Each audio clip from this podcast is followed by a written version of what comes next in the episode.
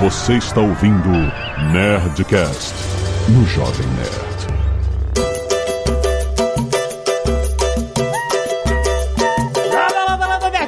Aqui é Alexandre Antônio do Jovem Nerd, esquentando um Armitex. Não deu a ordem, ficaram ficar confusos. Frederico Fernando, marqueteiro de guerrilha. Por que, que ele entra com essa merda desse coisa? Eu não faço ideia. Essa conta de LinkedIn, é essa?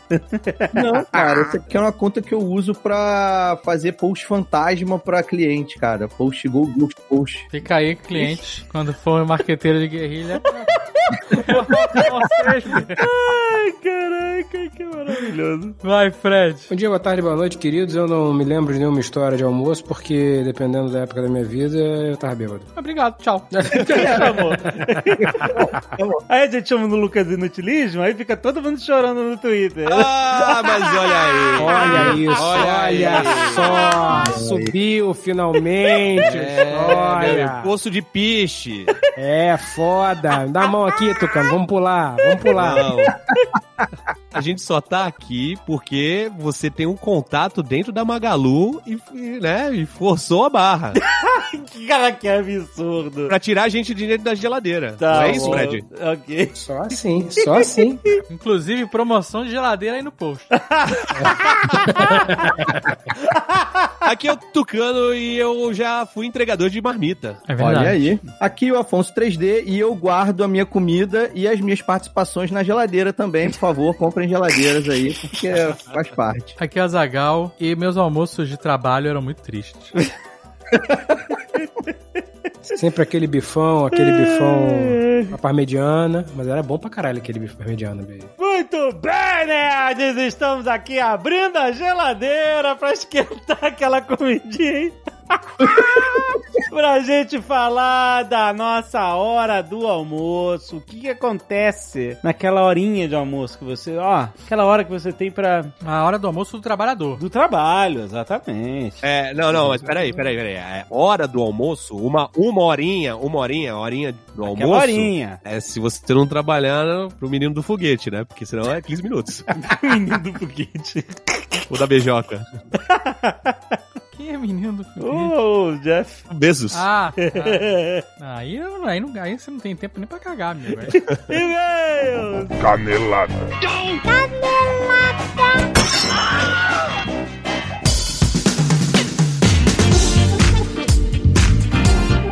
Muito bem, Zaca, vamos para mais uma semana de mesa e caneladas ao Nerdcast! Vamos. E olha só, Zagal, estamos falando de hora do almoço aqui. Vamos falar de iFood Benefícios Elo, Azagal. Olha! O que, que é isso? iFood Benefícios Elo une em um só cartão o Vale Alimentação e Vale Refeição aceito em mais de 4 milhões de estabelecimentos, Azagal. Eu tô falando de feira, de padaria, de restaurante, de mercado e óbvio, óbvio, no delivery, óbvio, claro.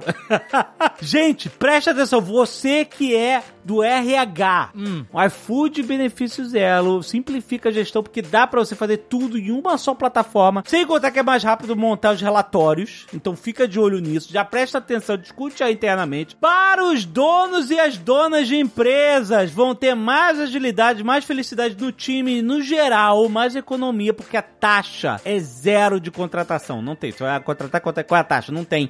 Você simplesmente, ó, eu quero, e aí você bota pros seus funcionários. Você e você. Por que com o iFood, benefícios dela, os colaboradores e seus funcionários têm a liberdade de escolher o que e onde comer, gente? Porque, sabe, você vai no restaurante, ah, não aceito meu cartão, não vou nesse restaurante. Ah, aquele não sei o que. Ah, não tem crédito. É isso, gente. 4 milhões de estabelecimentos. Se você trabalha na empresa e você indicar pro RH, fala assim, olha, RH, se liga nessa parada, a galera tá querendo o iFood benefícios na empresa. Se você indicar pro RH, tipo assim, ó, fala que fui eu que indiquei. Essa pessoa pode ganhar até mil reais Pô, eu vou indicar. na, na parada, no, no, no. Indicar pro nosso RH. Você foi indicar. Você di- dica pra RH do Magalu, já pensou? Pô, Caraca, o iFood tem que estar muito mais de mil reais se a gente conseguir fazer isso no placar do Magalu. Mas olha, tem link na descrição pra você fazer a sua indicação com tudo que você pode fazer lá, gente. É tanto benefício que é um sorriso puxando o outro, gente. Não se esqueça. Vá lá, dá uma olhada. Clica no link aí do post. Se você é do RH, dá uma olhada. Se você é dono de empresa, dona de empresa, dá uma olhada. Se você é funcionário, indica lá e fala assim, ó, fala que foi eu que indica pra eu ganhar um milão aí. Milão e aí eu pago o almoço da galera aí. Aí. Picture this, I'm a bag of dicks, put me to your lips. E Azaghal, vamos falar de Far Cry 6!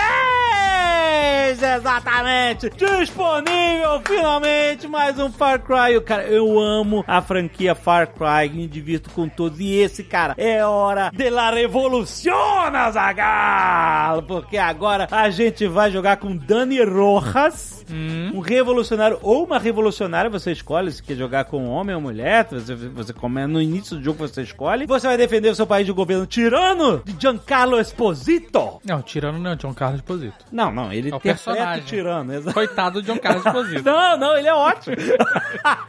Mas ele é um bom ator de vilões. não, é maravilhoso. Ele tá se consagrando. Ca- Tá. Tem alguma possibilidade de você não acreditar num vilão do Giancarlo? Não, ele parece realmente um tirano. Não- Tanto que aqui a gente tá aqui discutindo isso. Exatamente, cara. E o Far Cry, Far Cry tem uma tradição de ter grandes vilões.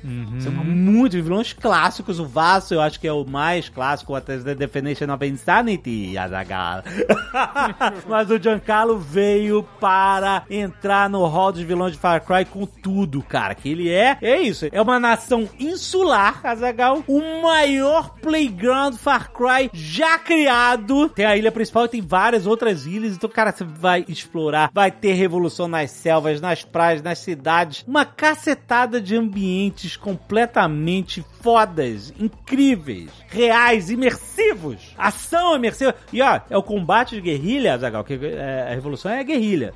Não é a ampla frente, exército correndo um contra o outro. É guerrilha, é, é cirúrgico. E como é a, a ideia da parada... Resistência. Exato, como, como a ideia, eles fizeram pegar aquela ideia de, de uma nação que parou no tempo, com carros antigos, que você conhece bem, que lugar é esse? a parada é toda na gambiarra, Zagal. Tem lançador de LP. Olha, caraca. Você mata os caras, corta a cabeça dos caras lançando disco de vinil, meu amigo. É maravilhoso. É uma cara, dançando Macarena.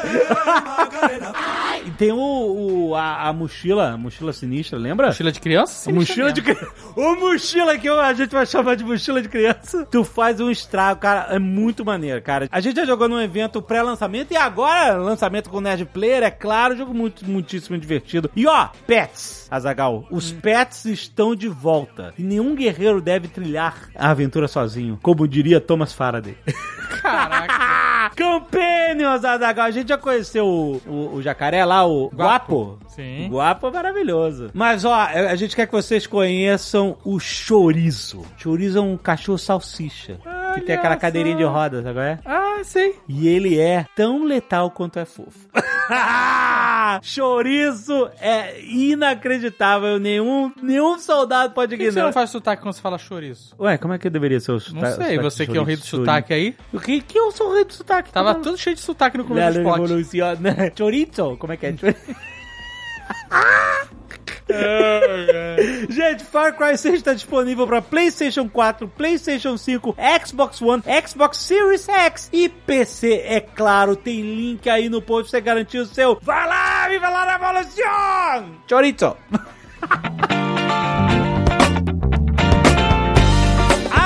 Hoje é dia de Nerdcast. Já está publicado aí na sua timeline. Presta atenção, porque hoje nós estamos falando sobre a Evergrande, Azaghal, a empresa chinesa. Aí até um negócio aqui no coração. ah, maluco, o que esses caras estão fazendo? Porque os caras falaram que vão dar, Dá calote. vão dar um calote em algumas dívidas. Já tem 300 bilhões de dólares em dívidas. Rapaz, eu não queria ter comprado Uma um prédio desses caras. E aí, o pessoal tá falando que isso pode ser o Lehman Brothers da China, sabe? Tipo. Caraca, maluco. E aí, quer dizer, a maior empreiteira chinesa tá. É isso, isso. isso Mas não é- não é só na China, essa que é a parada. Então, qual é a, qual é a é parada? no mundo todo. Então, o, qual é o. o mundo tá conectado. É, meu amigo. Economia global. O que que, o que que esse terremoto vai gerar de tsunami econômico no resto da- do mundo, entendeu? É o que, que tem pela frente aí. Então vamos analisar isso no Nerdcast de hoje. Lembrando seguinte, Azagal, você que vai abrir uma conta na Nova Futura ainda não abriu, tem link aí na descrição pra ajudar você. Você vai ganhar, primeiro, vai começar ganhando a camiseta exclusiva Nova Futura com o Jovem Nerd. É a Lambda, Lambda, Lambda e Game. Muito O Nova Futura inventou essa. Maravilhosa. Então, ó, abriu uma conta na Nova Futura através do link que tá no post deste Nerdcast. Vai ganhar a camiseta exclusiva Lambda, Lambda, Lambda e Game. É só clicar no link, fazer seu cadastro gratuitamente. Pronto, é isso. A equipe da Nova Futura vai entrar em contato com você e vai mandar a sua camiseta de graça No Strings Attached. O que, que significa No Strings Attached? É tipo... Sem compromisso. Sem compromisso, exatamente. Só abrir sua conta. Então, ó, mas tem uma parada só. Quantidade da camiseta é limitada. Ah. Se acabar, acabou. Então, então não, não, não é isso. Não perde tempo. Não perde tempo, abre a sua conta, ouça os Nerdcasts, que sempre, a gente sempre traz tanta informação sobre Pô, eu quero saber também. da- Na verdade, eu já sei. Quer- Se eu tô gravando Então, isso aqui, é porque eu já é- sei. Exato. Então, vai ouvir, vai ouvir qual é o tamanho do estrago. Calma. mas é justamente por isso que você tem que entender. tem que Segura na entender. mão do Pepe e vai. Exatamente, você tem que entender pra você fazer suas decisões econômicas, suas decisões de investimento com quem entende e quem entende está na Nova Futura. Vai lá! E se você não quiser ouvir os recados e e-mails do último Nerdcast, pode pular diretamente para... 23 minutos e 26 pratos feitos. Quero agradecer aos netos que doaram sangue e salvaram vidas essa semana, como Caio Ventura, Djalma Leal, Felipe Costa, Igor Rodrigues, Renata Silva, pouca gente, Azagal. Outra semana tinha muita Ah, mas gente. tudo bem, a gente na média tá bem. Mas pouca gente, mas muito valorosos. Ah, cada gota certeza, de sangue. É cada bolsa de sangue faz a diferença salva a vida. Então, muito obrigado a vocês que doaram. E lembre-se, é muito importante doar sangue, né? Uhum. Então, procure os bancos de sangue da sua cidade e faça isso com... Ter que comer antes, né? Não pode de barriga vazia. É, tem. é, Tem essas orientações. Tem, tem várias orientações que você tem que seguir. Mas não se esqueça de tirar uma foto e mandar aqui pro nerdcast.jovemnerd.com.br que a gente sempre agradece aqui e estimula outras pessoas a doarem sangue toda semana há tantos anos, certo? Arte dos fãs, Azagal, olha só. Rariel Cavalcante mandou aqui o. Cara, uma cena que a gente nunca tinha visto retratada no. Eu acho que. Eu não lembro. Que é na taverna de Ganor. Como o soldado chega ferido e começa toda a aventura. Cara, que maneiro. Putz, grila. Lucas Santana mandou um Dom Azagal muito maneiro Olha aqui também. foda. Olha só, que legal. Maneiríssimo. Todas essas artes você está vendo aí no nosso app, que você, você está usando o nosso app, você está vendo. Se você não está usando, baixe Exato. nosso app. Exato. Ou então vá lá no nosso site, jovemnerd.com.br e veja as artes, dê um pedido pra gente. Exato. Emanuel Bezerra mandou aqui o Lucas Inutilismo, seu amor por velhos gostosos. Maravilhoso. Agora foi pra quê que eu fui ver o, o- lá o velho gostoso? Agora ele aparece direto no meu algoritmo. aqui. Gianluca. Gianluca, É. ele é insuportável. Nossa, como eu detesto esse cara. Ai, ai. Olha aqui, Alexander Fortago mandou um Ozob dando uma murra. Maneiríssimo. Uma- O cara tá Essa é muito... aquelas maneiro. artes de jogo antigo. É, Capa pode de crer, jogo. capa de jogo antigo dos anos 90, muito bom. E também, o Rariel Cavalcante mandou aqui um Rufus versus Beholder. É, Mostra a. Florex! Tá Maneiro, muito foda foda. muito foda, obrigado, gente. Matheus Morrone, 24 anos, estudante de ciências moleculares, Jacareí, São Paulo. Olá, nerds. A primeira coisa que eu quero falar é sobre a canelada do Altair quando ele comenta sobre o profissional da Pixar que tem memória fotográfica. Em neurociência cognitiva, usar esse termo é errado, pois esse fenômeno não existe até onde se sabe. Para se referir à capacidade do cérebro de armazenar imagens, usa-se a memória visual e os indivíduos podem apresentar uma predisposição maior ou menor para esse tipo de memória. Na verdade, e aqui vai uma curiosidade, o termo memória fotográfica foi criado pelos escritores de ficção para dar uma dinâmica maior e uma habilidade especial para seus personagens gênios. Entre aspas, ele botou. Assim, por exemplo, Sherlock Holmes não precisava se preocupar em anotar e registrar minuciosamente as cenas de crime que investigava, pois com sua memória fotográfica ele revia a cena em toda a sua integridade, sem deixar nada passar. Tony Almeida também tinha memória fotográfica. Tony Almeida? Tinha isso nos 24 horas?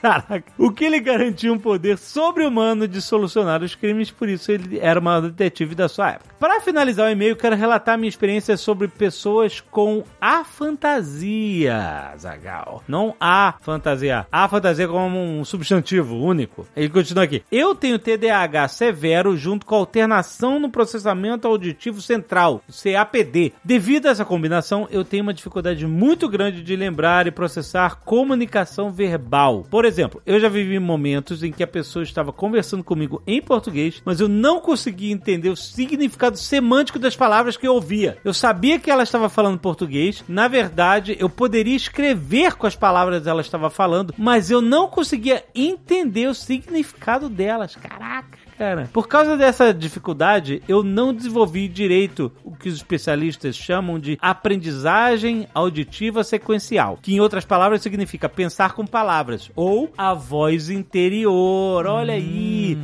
Para compensar esse déficit, meu cérebro focou no desenvolvimento do que os mesmos especialistas chamam de aprendizagem visuoespacial. Em outras palavras, eu penso com imagens. Essa habilidade me levou à epifania de que a realidade que nós enxergamos, entre aspas, é criada dentro dos nossos cérebros, pois quando eu entro em hiperfoco e fico imerso nos meus pensamentos, essas imagens mentais se misturam com as imagens que meu olho está processando. Eu consigo ver meus pensamentos como se fossem hologramas mentais. Caraca!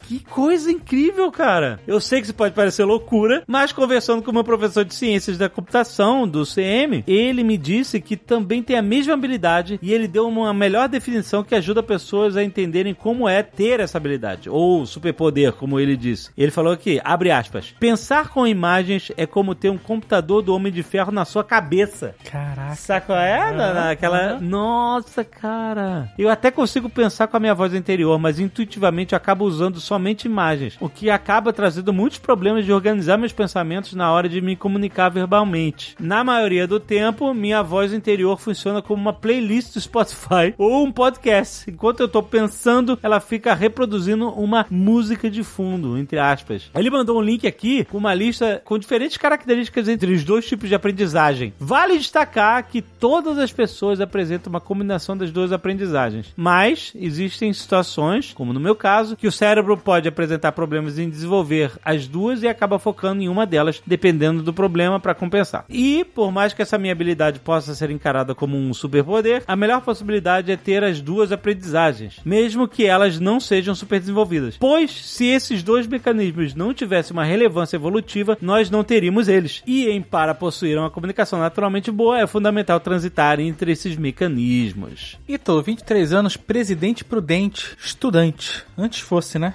O quê? Prudente. Olá, Zagal, Jovem Nerd. Ou Mal e Léo, não. Ah, Que não tem isso. Venho aqui relatar que eu sou um dos infelizes que tem. Uai, caraca, todo mundo agora tem a fantasia. não, só as pessoas que mandam. Pessoas da fantasia mandaram e-mail, viram? Não consigo criar nenhuma imagem mental. No máximo, algumas formas sem cor ou volume. Então, se eu falar Jovem Nerd pelado, isso não te afeta. Ainda Só bem. todos os demais. Não, não. Jovem Nerd pelado rebolando. Não, Para! não sei se é possível desenvolver isso ao longo do tempo. Mas lembro perfeitamente que quando criança eu tinha uma imaginação mais viva. Inclusive, senhor Jovem Nerd, eu também tinha o cara da moto. Aê, muito bom! No meu caso, era o player genérico semelhante ao Mario ou o Rio. Sempre que eu estava em um veículo em movimento, meu objetivo era inseri-los na nossa realidade e eles tinham que pular obstáculos na rua sem esbarrar em Não é nada. uma parada de videogame, cara. Quer jogar videogame. Isso acabou após eu começar a ter pesadelos terríveis. que isso? Sempre sonhava que estava sendo enforcado Caraca. ou observado por monstros. Só piorou quando fui apresentado à Igreja Católica. Caraca, por quê? mais especificamente ao inferno e demônios. A noção de que aquilo era real me levou ao fundo do poço. Caraca. E de alguma forma bloqueei completamente qualquer coisa relacionada a imagens e sonhos. Eu dei um reboot no meu cérebro e fiquei, entre aspas, cego. Caraca. Mentalmente. Hoje em dia, para mim, é normal assistir um filme e depois ler o livro. Fazer isso ajuda muito na experiência da leitura, pois eu já vou para o livro sabendo como são os personagens e o universo. Ah, isso ajuda de fato. Ajuda pra caramba. Você começa a ver, imagina, Game of Thrones, você, né, tu, tu lembra, tu começou a ler o livro Ah. antes de ver a série. Aham. É uma loucura, porque tem um milhão de personagens, um milhão de nomes, um milhão de coisa, coisa, Ah, coisa. tá. Ah, depois você vê a série e você começa a familiarizar. Menos, né? visualmente. Porque a série condensa os personagens. Não, né? condensa, mas os principais, pelo menos, você, ah, não, esse é o fulano. Você tem uma imagem mental, ajuda, com certeza. E ele tava dizendo aqui que, pois eu já vou pro livro sabendo como são os personagens, o universo. Uhum. E sim, quando o livro traz uma riqueza em detalhes, como é o caso do Senhor dos Anéis, eu consigo compreender de forma muito mais eficaz o que é que está acontecendo. Uma curiosidade aqui, ele bota. Hum. Caso a gente esteja se perguntando se o livro não tem filme. Aham. A maioria dos livros, inclusive. Exato. E ele responde: Simples. Eu faço uma gambiarra e dou um Ctrl-C, Ctrl-V de outros universos. Olha aí. Como, por exemplo, o livro Guerra do Velho, Aham. na minha concepção, é semelhante ao universo de Max Effect, Halo e Star Trek. Olha aí, ele vai pegando emprestados a. Ou seja- referências visuais. Eu acabo transferindo algumas características desses universos ficcionais, audiovisuais, para o livro. Algo que também ajuda são as artes produzidas pelos fãs. Olha aí. Adoro as artes dos Nerdcasts de RPG, pois consigo visualizar os personagens criados por vocês. Ah, que legal. Enfim, espero que o e-mail tenha sido minimamente interessante. Eu também sou incapaz de formar alguma imagem mental de música. Pode tocar a sererê o quanto quiserem, Ele não que não vai funcionar. Caraca, ele não escuta a sererê na mente. Não cara. escuta sererê com um jovem nerd dançando pelado. Para com isso! Para com isso!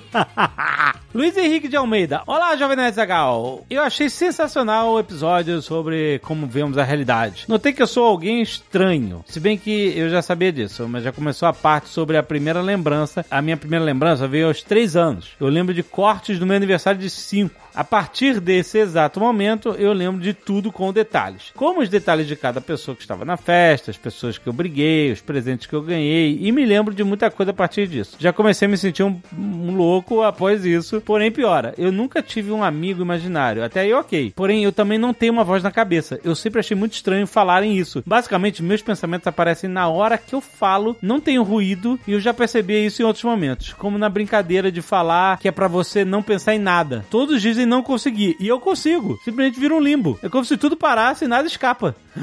Ele consegue não pensar em nada, Zagal. Impossível. Não, não, ué, isso de um condição. Oi? Vamos lá, galera, não pensei em nada.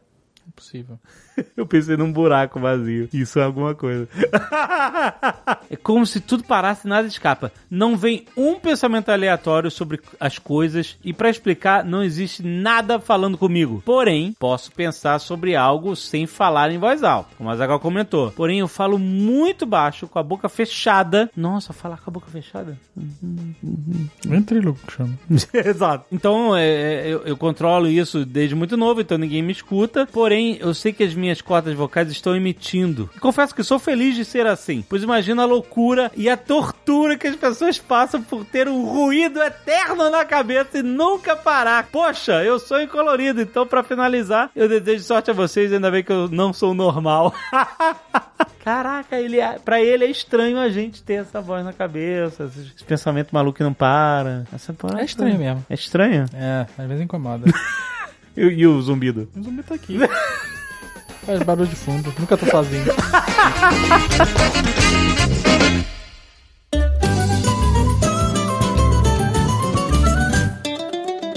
Quem aqui teve uma- aquela marmitex de elétrica que você botava água? Aquilo é Ah, muito eu triste. Aquilo é Eu muito triste. Porra, foi, eh, meu almoço era todo dia naquela marmitex bonitinha. Fala a verdade, tu levava peixe pro trabalho, né? Só pra fuder os coleguinhas. Não, claro que não. Mas vem cá, porque hoje em dia não tem um micro-ondas que substitua isso? Ué, mas não tinha micro-ondas no, no- no escritório? Ué, a gente tá falando de décadas atrás. Por quê? Mas hoje em dia não deve existir isso mais. Não, mas depende do lugar, depende do lugar. Não claro é que existe, possível. cara. Que isso, gente? É, depende da empresa, depende da empresa, é lógico. Depende da Não, eu vou empresa. procurar Minha aqui no empresa Magalu trabalhava agora. não tinha. E aí eu tinha que. A galera levava suas. Que, que é? Eu vou procurar aqui, Marmitex. Procura Marmitex, Magalu. Magalu. Olha só, por mais bizarro que possa parecer o que eu vou falar, aquilo é prático. É claro que é, muito prático. Fode o coleguinha que não quer saber o que você vai comer, porque sobe uma marofa do que você vai comer que empesteia o ambiente. E o filho da puta sempre leva peixe. mas sempre leva, não, mas sempre isso- leva mas peixe. Isso desgraça que leva peixe. Não, mas Não, mas vocês querem tá fechado, cara. Tá aqui, ó. Marmita elétrica gourmet Bivolt. Ó, Ainda tá na promoção Limpa Estoque. Bivolt. Hoje- em dia ela é bivolt, cara. Hoje em dia ela é bivolt. É. Olha isso. Hoje em dia tudo é bivolt. Todas. quanto, Bivolt. quanto tá? Quanto tá? 89,60 à vista ou em três vezes de 33,19. Olha aí. Frete grátis. É, e e outra, o, o, o micro-ondas também, se você botar peixe lá, peixe ensopado, ele vai peixear do mesmo jeito. Eu concordo, mas o problema é que quem leva a porra da Marmitex, pelo menos no- nos lugares onde eu trabalhei que levavam Marmitex, o filho da puta levava peixe, malandro. ah, tá. Isso, é- isso é uma história. É um trauma, é um trauma. Um trauma, exatamente. Porra! Todo santo dia o cara levava peixe, todo santo dia ficava aquela porra daquele cheiro de peixe na, na empresa inteira. E, obviamente, era na fábrica de vidro, né? Mas se ele botasse no micro-ondas, ia ter o mesmo cheiro, cara. Minha mãe falava que se você comer peixe todo dia, você fica com um papo inchado. Caraca, que história é essa? fica com, com bócio. Nossa, mãe. O problema do peixe no micro-ondas não é só que fede o ambiente, ele fede a tua comida que você vai botar depois também. Fica tudo um grande peixão. Pois Sacou? é. O único problema do Marmitex é o seguinte: é a parada é de plástico. Aliás, nossa, o negócio de esquentar o plástico tem que ser aquele plástico. Tem um plástico especial pra- que não dá câncer quando você esquenta. Ah, mas o Marmitex Naquela época de não 20 tinha, não. anos atrás era assim. Não tinha, não, exatamente. E aí, Tinha 20 anos atrás não tinha câncer. A gente. tua comida, a tua comida ficava, sabe, você ia criando uma crosta, porque por mais que você lave, se você botasse um, um macarrão com molho de tomate ali, aí ia ficar aquele vermelhinho e tal, aquele vermelho não sai não, pô. Manchou, manchou, manchou. E aí tu vai transferindo os sabores é, para as próximas refeições. Isso, isso realmente ele pegava o gosto da parada. Vocês sabem que eu, eu, eu sei do que vocês estão falando, mas eu não. Eu sei assim por alto. Eu nunca usei uma, uma parada dessa. Pô, mas essa marmiteira aqui, ela tem divisória. Eu tô impressionado. É, não, mas tem, tem umas que tem. Eu nunca usei marmiteira. Não, eu também. Eu nunca é, almocei no trabalho. Não? Você saía? É porque você é o cara que mora perto de casa, trabalha perto de casa. Não, eu- em Santos, de bicicleta, eu ia e voltava. É porque você trabalhava em Santos. Você trabalhasse em São Vicente, só de quebra-mola, não, é. Não, eu, eu cheguei a, a comer depois, mas assim, não era marmita, era em restaurante, eu pedia. Mas, assim, na época que eu talvez precisaria ter uma, um marmitex desse, eu voltava pra casa e comia em casa. Cara, Quando eu trabalhava na dengue, o meu horário era de 8 horas, normal, o horário comercial. Tinha duas horas de almoço. Só que a minha coordenadora, as duas coordenadoras que eu tive, ela fazia horário corrido. Então a gente saía tipo duas horas da tarde, é, sem almoço. Eu não É, voltava mais. E aí não voltava mais, então eu almoçava esse, esse horário. Quando eu trabalhei na, na universidade, no laboratório de publicidade, eu fazia o horário da noite. Eu estudava de manhã e aí voltava às 5 horas da tarde pra trabalhar. Então eu também almoçava em casa. Então É, na TVE eu também fazia o horário da noite, mas era por minha própria conta mesmo, porque eu enchia a cara no dia seguinte e só chegava tarde. Horário da noite? Que horário da noite, maluco? Eu trabalhei na TVA, né? Você- Ué, eu chegava uma hora da tarde, cara. Pergunta pro Fred. Fred trabalhou lá com- comigo na TVA também, pode. Olha só, é verdade, cara, nesse Nerdcast tem três pessoas aqui que trabalharam na TVE. Na agora é empresa. TV Brasil, não é isso? Agora é TV Brasil, é. Na época era TV, TV Educativa no Rio de Janeiro. O Sr. K, o 3D, e, e aí quando eu entrei, o Sr. K já tinha saído, mas tinha o 3D. Isso aí. E aí quando o 3D, sério, falando sério, quando o 3D saiu, ficou insuportável aquele lugar. Por quê? Porque o 3D era alegria, TV. Olha aí! Olha um aí. elogio assim com É, 15 não, minutos tô de te falando, programa. cara, eu não aguentei nada, tempo não, nada. depois, é, sério. Você não aguentou, você pediu demissão porque o 3D saiu? Não, não. não. Pedi demissão porque a gente foi trabalhar 100% no Jovem Nerd. Mas eu realmente estava arrastando demais aquele emprego sem o 3D. O Jovem Nerd, ele foi trabalhar no- na TVE com segundas intenções. Por quê? Porque ele trabalhava na, na, na Design Muito Nerd. DMN, é. e aí ele trabalhava 8 horas. É. Era lá no downtown, não era? Era No Downtown, isso. no Rio de Janeiro. Aí ele queria se dedicar mais tempo ao Jovem Nerd. E aí, na TVE, trabalhando na TVE, era carga horária de 6 horas e você gastaria menos tempo de translado, É, certo? mais ou menos. É, lembro que você contou essa história. É, ah, acho que sim. E que daria pra levar as coisas na flauta na TVE. Não, não, não, não. Isso eu fui descobrindo com o tempo. Quando o 3D saiu, caraca, que se foda. Não tinha mais, não Peraí, era mas nem mais... eu, não- eu queria entender porque, em que- aonde que o 3D está no ambiente de trabalho torna ele sério e quando ele sai vira o que se foda. Não, pra mim é, não tudo- é justamente o contrário.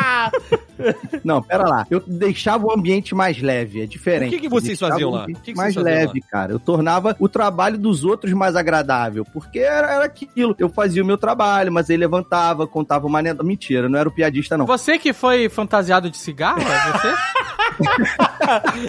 Poderia ter sido, muito bem poderia ter sido. Não, não fui eu, não. Não poderia ter O sido. que, que vocês faziam lá? É, fazer os sites dos programas da TVE. É isso aí. Tu fez o site do Roda Viva?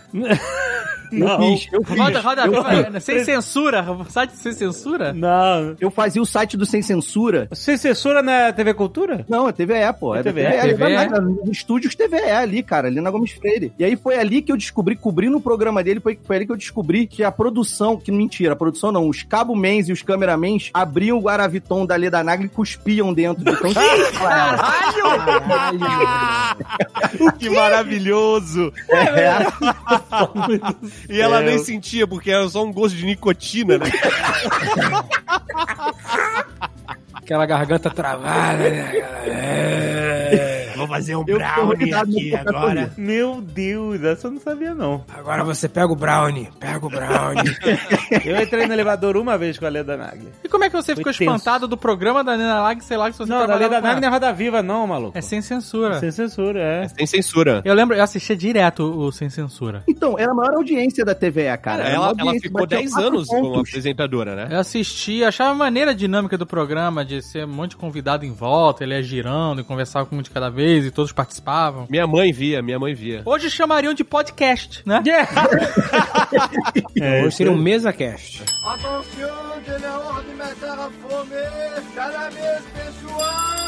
Eu quero perguntar o seguinte, o negócio da galera que trabalha na TVE, ali na Lapa. Na Arapa. Hum. Era na Lapa? É, É, Era na era. Lapa. É uma, é uma aventura, é uma aventura ir pra lá. Uma aventura, você pula por camisinha usada, cueca freada no chão, essas porra toda pra chegar lá. Eu fiz um curso de vídeo na época que a gente fazia os filmes, né? O, o Ornitorrinco Pictures. Eu fiz um curso, fui me especializar, né? Fiz um curso de cinema na Lapa e era de noite. Maluco. Nossa senhora, era, hein? era uma barra meio pesada. Ah, era nada, era nada. Bastava frequentar os lugares certos pra ser amigo de todo mundo, cara. Não, de dia, eu, como eu estudei no Tamandaré, de dia era tranquilo. Tinha sapataria rosa, tinha é, os arcos da Lapa, tá, não sei o quê. A gente ia lá, fliperama, mas de noite era sinistro. Aí, ó, eu O quero- 3D não acha sinistro porque ele é a barra pesada da lata.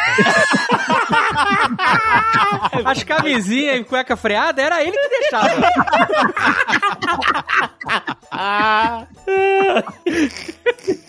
Ô, Fred, o, o, o, o boteco que ficava ali na esquina, na tua época, a galera chamava de massa preta também? Hum, cara, eu não me lembro o nome do. Não me lembro se era massa preta, mas era um que era. O nome do oficial do boteco era Massa P. Ah, sim. Onde as pombas sentavam no balcão com os clientes.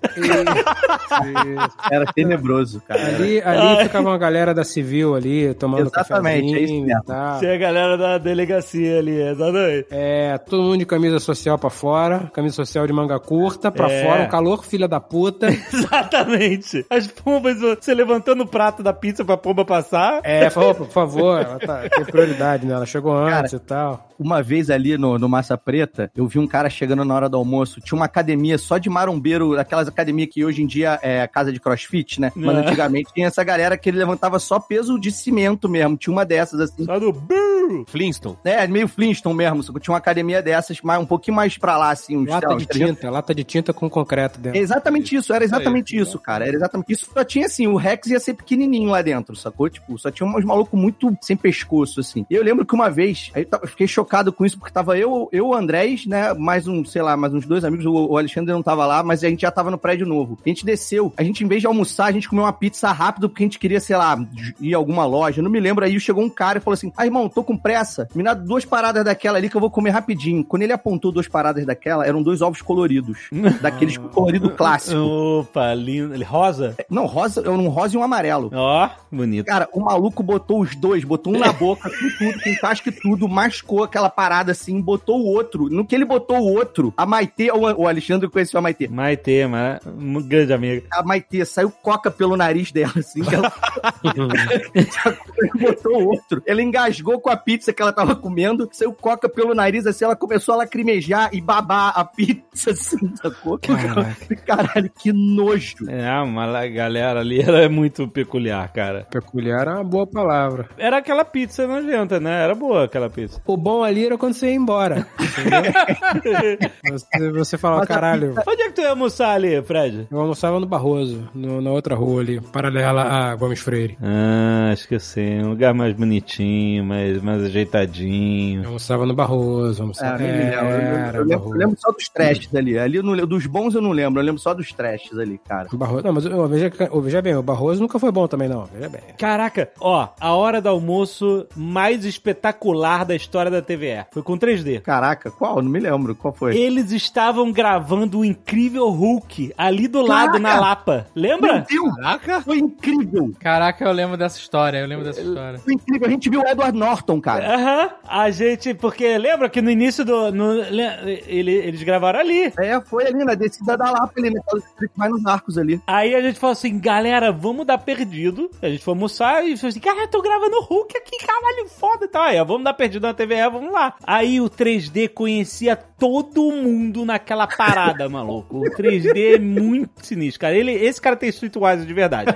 Você começou a se infiltrar, daqui a pouco o 3D tá conversando com os caras lá de Hollywood lá, maluco. É, Eu fui entrando porque dois produtores trabalhavam numa empresa que eu já tinha prestado serviço, que era uma empresa, tipo, de. de eles eram uma empresa de marketing que também tinha parte de videografismo e produção. Eu conheci dois malucos, aí de repente troquei ideia, conheci. Os caras, pô, chega aqui, vem cá. Cara, eu fiquei, sei lá, um metro e meio do Edward Norton, assim, ele passando texto, assim, foi irado. Foi maneiro esse dia, foi realmente bem legal. O 3D tem essa parada, né? É- é- o, o 3D é, é brother íntimo, apadrinhado, eu não sei como é que chama, do Harrison Ford. é verdade, é verdade. Não almocei com ele, mas jantei com ele no porcão, cara. Você jantou com o Harrison Ford. Quem já jantou com o Harrison Olha Ford? aí. Caralho. Você sabe, 3D, que eu tenho medo de encontrar o Harrison Ford. Ele não quer quebrar magia. Porque eu tenho. Eu, eu acho, o cara fez os heróis, cara. É, Fez Han Solo, fez Indiana Jones. Cara, é o Harrison Runner, Ford, fez, fez Deckard. Aham. E eu tenho medo de conversar com ele pra entrevista que seja e ele ser cuzão e eu me decepcionar. Eu não quero me decepcionar Mas é- com meus ídolos. É, mantém assim, mantém assim.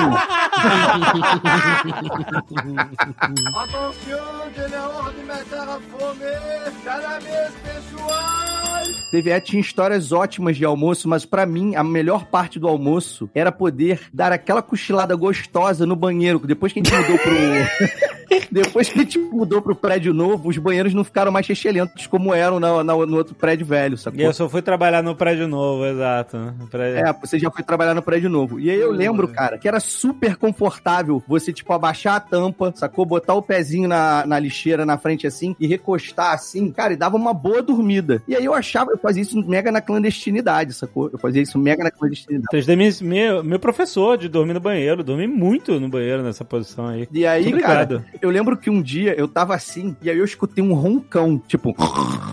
Sacou? Tipo. não era eu não, né? Na hora do almoço. Na hora do almoço. Tipo, É. Caraca, aí eu escutei um roncão e depois logo uma tosse. Um... Cara, tipo assim, a pessoa deu uma Geraldo. roncada fudida e tu quase engasgou, sacou? E aí eu fiquei, cara, quem é esse filho da puta? Eu já tava querendo sair já, inclusive, eu falei, não, vou esperar esse filho da puta sair. Maluco, não era o nosso chefe, Alexandre? Geraldo? Ah, nosso chefe, nosso querido Michael Scott. Não era o Michael Scott, cara. Não, eu, eu gostava, eu gostava de almoçar com o Geraldo. Era sempre um- uma, uma atividade sociológica. Eu gostava. É, o Geraldo ele era uma figura super odiada, mas que eu acho que o, Fred tem o mesmo que eu, assim. A gente tinha um amor por ele, que era um amor meio bizarro. Acho que era quase como uma síndrome de Estocolmo, sacou? Eu não vou dizer que chegava a ser um amor, mas eu entendi o Geraldo. Eu também, eu, também entendi. entendia, entendeu? Peraí, Esse é o nome dele? Esse é o nome dele de verdade? Mas ele, tá, ele já foi, já se foi desse Já plano. apareceu, o Geraldo já apareceu. É, o Geraldo, pode-se dizer, inclusive, que ele demorou muito, tava na É. hora extra. Tem um momento no trailer, Pereio, Eu Te Odeio, que eu olho e falo, caralho, é o Geraldo. inteiro ali. O Geraldo, o refeitório, estou fazendo aspas com os dedos, tá? Porque chamar aquele subterrâneo de refeitório da TVE é uma, é uma benesse, né? O refeitório da TVE, que eram mesas, aquela mesa de compensado com aquele pé de alumínio e tem aquele arco curvo pra segurar os dois pés, sabe? Uma merda. Tinha uns panos de plástico por cima da mesa. Era um negócio dantesco. Era no padrão massa preta, só que era o refeitório. O que que acontece? O Geraldo pegava a comida e ele pegava sempre em quantidades desnecessárias. Desnecessário. Ele não, não fazia sentido pra ele comer aquela merda. Ele fazia uma montanha e ele fazia questão de sentar de costas pra parede, de frente pras pessoas, olhando todo mundo no olho e comendo de boca aberta. De boca aberta. Ele fazia isso, era surreal. E ele comia falando e com garfo em riste, às vezes assim, sacou? Caralho, cara, aí a comida caía da boca, ele continuava falando, e aí todo mundo entrava, você entrava no- no- na parada, a primeira coisa que você vira o Geraldo de boca aberta falando, ele não mastigava, ele ruminava, sabe? Quando o maxilar ele vai pra um lado, aí ele desce, faz uma meia-lua, até o outro lado sobe, e aí vai reto pro lado, Vai desce, reto pro meia-lua, lado, sim, tô vendo. Caralho, meu irmão, era um negócio assim, sabe, que, que subia uma sensação ruim, subia um negócio desagradável, sabe? Eu lembro de você uma vez, a gente sentado todos juntos, você uma vez chamando a atenção, e aí, porra, Geraldo, come direito. Aí ele. sabe? Ali que eu entendi. Saiu o arroz, sabe? Saiu o arroz quando ele fez. Sabe, tipo. Caralho, o Geraldo era um nojo, cara. Era um nojo, mas eu gostava dele. Era um filho da puta, mas eu gostava Cara, dele. e- Geraldo, só pra contextualizar, Geraldo era ex-diretor do Carnaval no Scala, tá? Na Nossa. manchete. Calcule. Ele era, é, ter sido diretor do Carnaval da Manchete no Scala, tá? Durante os anos 80. Esse era o Geraldo. Geraldo tinha uma perna menor que a outra, papo de um palmo. Então, não, não só o fato de ele ter a perna menor que a outra dificultava ele andar, como a bota que ele usava, que era sola de madeira de um palmo, dificultava ele mexer a perna. Meu ele Deus. ia fazer questão de mostrar isso, entendeu? O Geraldo era o pereio, cara. O Ele Geraldo era o incomodar pereio. as pessoas, É, ele tava ali pra irritar, pra incomodar, pra ser uma, situação, sabe, desagradável. E aí um dia eu entendi, ele era tão desagradável que ninguém enchia o saco dele. É uma estratégia. Era uma estratégia, porque quando você conversava com ele fora do ambiente da TV, cara, ele era gente boníssima. Gente boníssima, é verdade. Ah, então Gente ele tinha um boníssima. escudo ali na TVA, é isso. Exato. Ele criou uma persona tão desagradável que ninguém enchia o saco dele. Eu demorei um tempinho a entender isso, mas depois que eu entendi, aí ele não conseguia mais me, me, me, me incomodar, entendeu? Porque eu já tinha entendido qual era a parada, eu falava, ah, tá bom, Geraldo, então tá, ok, beleza, tá. Pô, o cara, irmão, cara ia de moto, o cara ia de moto, aí uma vez, ah, tem que pegar um documento aqui na minha moto, vem cá, sei que eu fui lá com ele, tinha aquelas bolsas laterais de moto, como é que é o nome dessa porra, 3D? Alforge. Cara, o alforge aberto na rua. Eu falei, Geraldo, tu tá maluco, meu irmão? Você deixa o alforge aberto na rua. Ah, não tem problema, não. Tem uns negócios aqui, ó. Tem isso aqui, isso aqui. Tem os documentos aqui, tem a cueca usada. Aí jogou a cueca no chão. Eu falei, caralho, Geraldo, porra. Faz cueca freada. Caraca, isso explica muita coisa. A Lapa era o que era por causa da TVE. Talvez. Não era o Talvez. contrário, não. Talvez.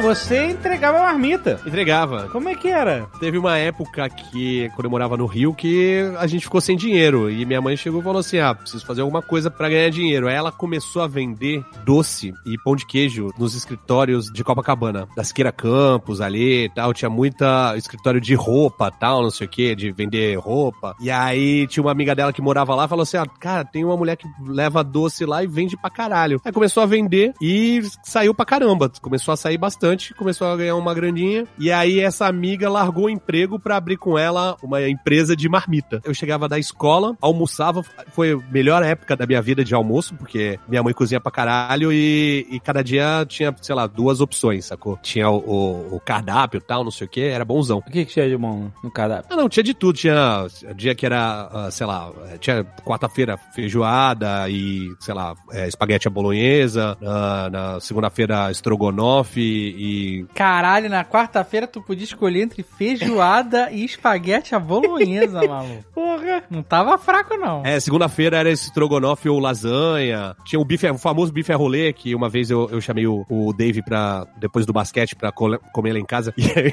e tinha um molho mega apimentado. Ele falou que era burritos. tu lembra disso? Que é?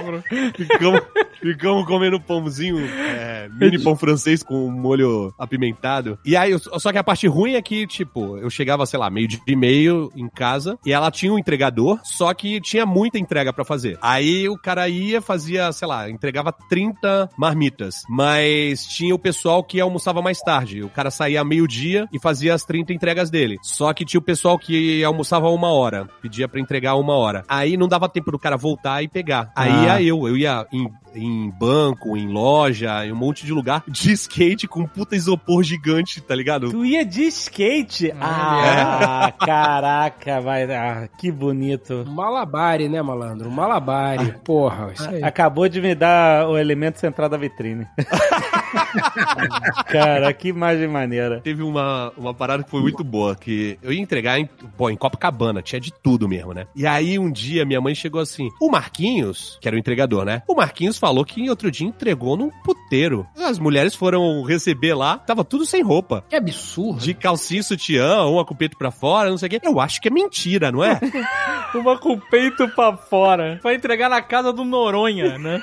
É verdade, eu entrego direto lá, porque minha mãe não sabia o que, que era. As pessoas ligavam, sacou? Aí eu pegava só o endereço. Aí eu, não, é verdade, porra. Eu chegava, tocava a campainha, aí era uma salinha com luz vermelha e uma secretária, assim, uma atendente. Aí eu, ah, é marmita. Aí tá. Aí vinha as putas do jeito que estavam, tá ligado? Vinham, ah, obrigado, tal, dava uma caixinha. Era sinistro, aí. eu atendi de tudo, cara. Caraca. Banco. Dava caixinha. É, não, porque, porque eu, eu não recebia, o cara recebia, né? Mas eu não recebia. Então. Ué, tu falava assim, não, não, não, eu sou o filho da... Não, ele não recebia porque a mãe não pagava. Eu não recebia salário. eu Ah, não recebia tá. A salário. Eu caixinha trabalhava. recebia. Eu- Ah, o- tá. o, Tucano trabalhava pela gorjeta. Ah, Eu tinha duas fontes de renda pra ir pra Teresópolis, pra casa do JP. Que eh, tinha feriado prolongado, assim, aí vão pra Teresópolis. Beleza. Mas tinha que ter uma graninha pra a gente sair à noite lá, tal, em Teresópolis. Aí eu tinha duas fontes de renda. Uma era as, as gorjetas de entregar a marmita e a outra era vender Playboy pro Dave. Sensacional. Por quê? Sensacional. A minha mãe assinava Playboy. Ai, você vendia a usada. É, eu tinha uma coleção. Mas em bom estado. Usada. Sem colar, sem colar, né? Sem colar. Aí eu vendia, vendia Tinha sei lá, umas mais de 10 revistas pro Dave. Caraca. Tinha que pegar Playboy e, fo- e dar aquela folheada assim com a ponta dos dedos. Prrr, se uma página colar, essa eu não quero. Essa eu não quero. Esse eu não quero e corta meu dedo fora.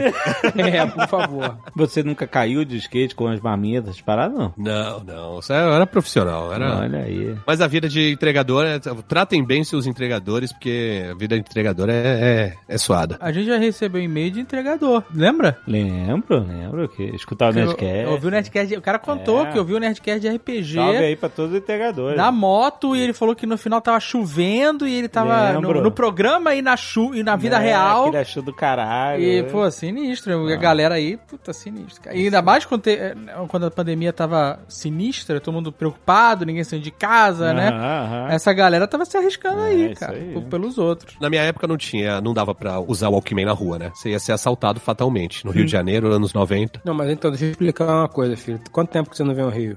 Mas, se você usar hoje, você também vai ser Ó, assaltado. aquele dia que... não, Fred, só se ele tiver de Rolex no Leblon. É o único risco que ele tem. Que é a gangue do Rolex. Ô, Mas ô, Rolex Fred, no Leblon, Rolex no Ô, Leblon Fred, é certo. aquele dia que eu fui pra aí te encontrar, que a gente gravou, Hum. fizemos um vídeo na La Majórica. Aquele dia, faz uns quatro anos. né? É porque somos idosos. Aquele dia, eu tava num hotel em Botafogo que era relativamente perto da sua casa. E Uhum. eu e a Bárbara fomos andando. E eu fui fazendo stories no meio da rua. Uhum. Normal, tipo. E aí a, a galera começou a olhar estranho e tal. Eu só me liguei quando eu cheguei no teu prédio e falei pro porteiro pra te interfonar pra tu descer. E ele falou assim: Não, rapaz, entra pra dentro da grade aqui, que é perigoso essa rua. Eu falei, ah, por isso que a galera tava. E aí eu fui ver os, ah, as mensagens nos stories e a galera falando assim: caralho, brabo mesmo, hein? Um celular aí nessa rua? Corajoso, hein? Puta que pariu. Não, é simples, só ignorante mesmo. Tu virou um É, turista mano. mesmo no Rio de Janeiro, rapaz. Tu vê? Sem Rio de malícia. Cara, Rio de Janeiro tem todo um conjunto de regras próprias, sacou? Isso não é bom. Isso não é bom. Tá doido.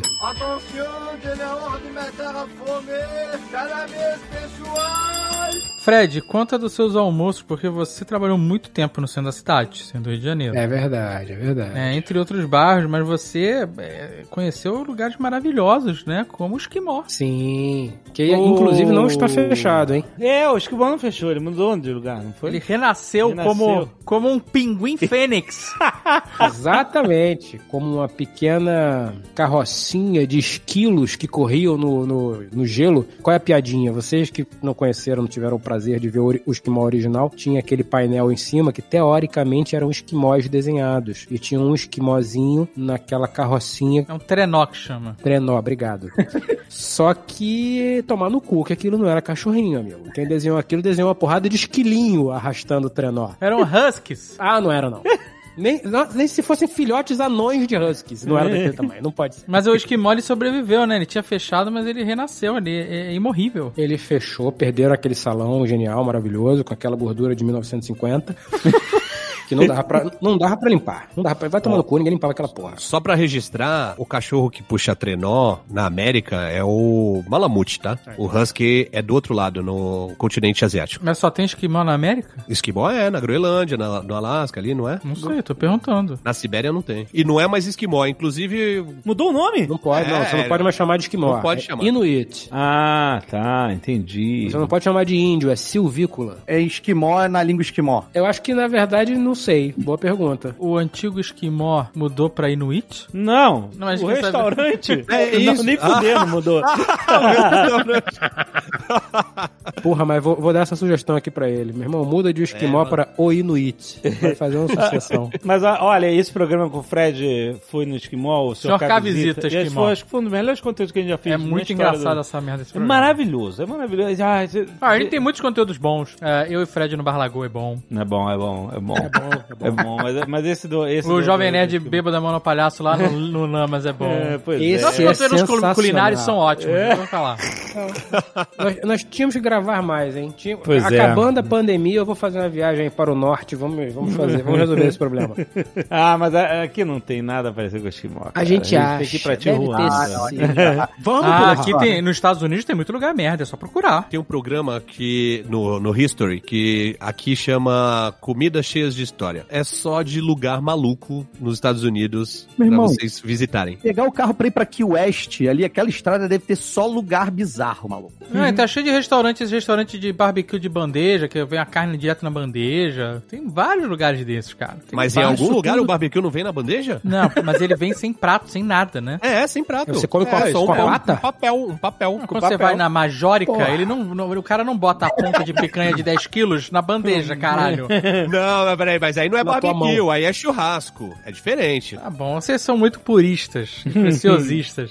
Olha só, só pra fechar esse lance do Inuit. O Inuit reabriu e está entregando em casa, hein? Anote aí, e está no Olha. iFood. Nossa, que coragem. Pede lá uma hamburguesa, tu pode ir? Quero uma hamburguesa, o que, que tu pediria? lá? Pode. Eu, inclusive, eu recebi a, a honrosa oferta de que eles me enviassem um prato. Eu falei, bicho, vocês estão. Eu acho que eles estão na Lapa, se não me engano. Vocês estão na Lapa, eu tô na Barra. Não vai dar certo. Não vai. A quantidade de gordura não vai estraga nunca. Olha aí.